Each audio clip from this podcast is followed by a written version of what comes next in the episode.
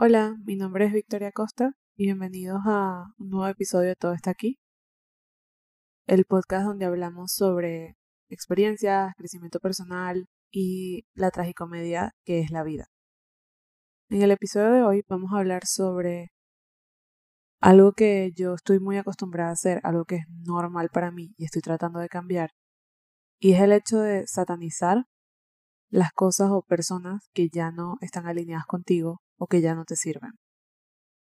Esto básicamente va que cuando te das cuenta que tienes que terminar una relación de pareja, de amistad, de lo que sea, o te das cuenta de que el trabajo que tienes ya no va alineado con lo que quieres, o básicamente lo que sea ya no está alineado con lo que tú quieres ser o lo que tú eres en ese momento, en vez de entender e internalizar que todos son ciclos y que las cosas terminan y pasan, tendemos a satanizar estas cosas como como que todo estaba bien con tu pareja, habían cosas que no te gustaban, pero en el momento que tú tomas la decisión de que esto no va para más y vas a dejar la relación, de repente todo lo que esa persona hace es malo.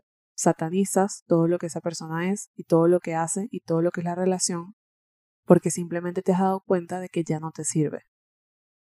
Esto además aplica para todo cuando te das cuenta de que creciste más que el lugar profesional en el que estás y te quieres mover a otro, de repente ese trabajo o ese proyecto ya no te gusta, ya no tiene resultados, ya es malo y básicamente de nuevo lo satanizas. Y como dije antes, esto es algo muy muy común en mí, es algo que tiendo a hacer y que intento activamente cambiar, pero bueno, muy complicado.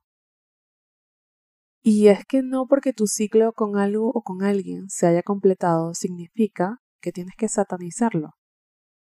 No porque algo vaya a terminar es malo. Las cosas no siempre tienen que terminar en malos términos.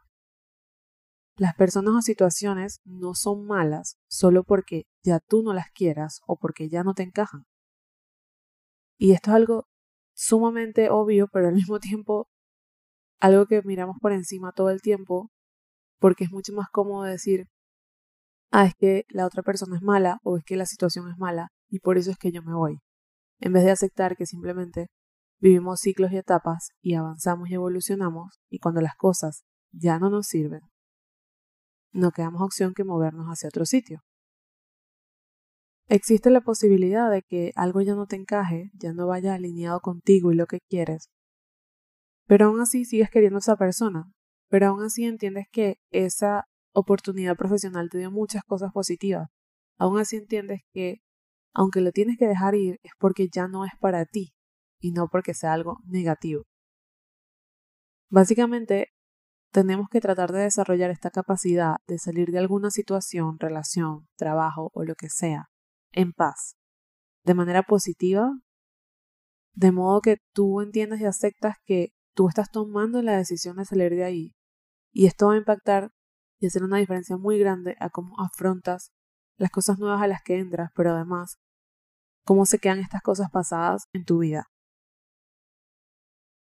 Yo, y creo que en un 100% esto viene de la crianza, de la infancia, tiendo a despreciar o rechazar las cosas o personas que ya no me funcionan más. Como si fuera culpa de la otra persona o de la situación o del contexto que yo haya evolucionado o cambiado y ya esa persona o situación no me encaje. Y realmente es una actitud de como si fuera culpa de la otra persona, como si la situación o la persona tuviera totalmente la, la, culpa de que a mí no me encaje, lo cual no tiene sentido. Yo creo que la parte que me molesta es el hecho de que, evidentemente, con todos los cambios y evoluciones, viene la incomodidad y me siento incómoda de que tengo que moverme hacia algo más o alguien más. Sería mucho más fácil y mucho más contento estar en un sitio para siempre y que para siempre te encajar y que para siempre todo fuera perfecto sin tener que pasar por ninguna incomodidad. Y entonces, como es mucho más fácil culpar al otro que entender que esta incomodidad nace de nuestra propia evolución, es entonces cuando satanizamos al otro, satanizamos la situación para intentar encontrar un culpable que no puedo ser yo mismo. Y aunque yo me considero una persona a la que no sé si es que le gusta, pero me siento cómoda con el cambio, realmente no sé hasta qué punto esto que yo interpreto de mí misma es verdad. Porque el cambio en realidad me molesta muchísimo, o mejor dicho, me molesta como la sana incomodidad. Es como que a mí me gusta que las cosas que no me cuadran o no me encajan más cambien y evolucionen, pero me molesta increíblemente ese cambio. Entonces no sé hasta qué punto realmente soy una persona a la que le gusta el cambio o no, aunque yo toda mi vida he considerado que sí me gusta. Yo hoy estoy segura que muchos se pueden sentir identificados con esto. Quisiera tenerlo todo listo, todo preparado y perfecto. Quisiera no tener que pasar por ningún momento malo más nunca, ninguna incomodidad, ninguna duda, ninguna complicación. Pero realmente, como sabemos, eso no existe. Y además, sinceramente, qué aburrido sería si todo ya estuviera resuelto. El punto es que en medio de esta sana incomodidad del cambio, yo me molesto, me da rabia, me da impotencia. Y no sé drenarlo, no sé sacarlo de mí. Por lo que lo único que hago es reflejarlo en desprecio y rabia hacia la persona o situación de la que estoy saliendo. Y esto implica que no solamente es un desprecio y rabia que siento, sino que lo expreso hacia otras personas que serían como las personas en las que me apoyo, y estas personas entonces cambian su opinión y mentalidad al respecto de la otra persona de la que estoy dejando o de la situación de la que estoy saliendo por toda esa rabia que yo estoy manifestando, que no tiene ningún tipo de fundación más que el hecho de que me molesta tener que moverme y tener que sentirme incómoda. Y digo que esto viene de la crianza porque culturalmente, por lo menos en Venezuela, es muy típico el el otro se lo está perdiendo. Mejor que salgas de eso. Cuando la realidad es que las cosas pueden terminar de manera positiva y ambas partes se están perdiendo de algo, ambas partes están saliendo de algo, y eso es lo sano y está bien. Una persona no pierde y la otra no, o sea, como que es un constante intento de satanizar al otro. Pero bueno, el punto de esto es que aprender a drenar estos sentimientos negativos de rabia, impotencia y todo eso es muy importante para muchas cosas, pero principalmente para nosotros mismos. Porque salimos con tranquilidad y enfocados de manera sana en lo nuevo, sin gastar energía y pensamientos, tiempo, en cosas negativas de lo viejo que probablemente ni siquiera sean verdad, sino que estamos reflejando lo que sentimos dentro esa incertidumbre y esa rabia. Como ya dije, esto es algo que yo intento cambiar mucho porque yo no quiero mirar hacia atrás y pensar que todo lo que alguna vez dejé es malo, porque es mentira. Yo no quiero vivir con esa rabia y con ese rencor hacia, hacia nada, hacia cosas que inevitablemente se iban a acabar. Y la clave que yo he identificado es cachar cuando estoy teniendo esos pensamientos o emociones negativas al respecto de lo que estoy dejando y racionalizarlas. Yo creo que racionalizar las cosas es como la clave del éxito para mí en muchas cosas y también es la clave del fracaso para mí en muchas cosas.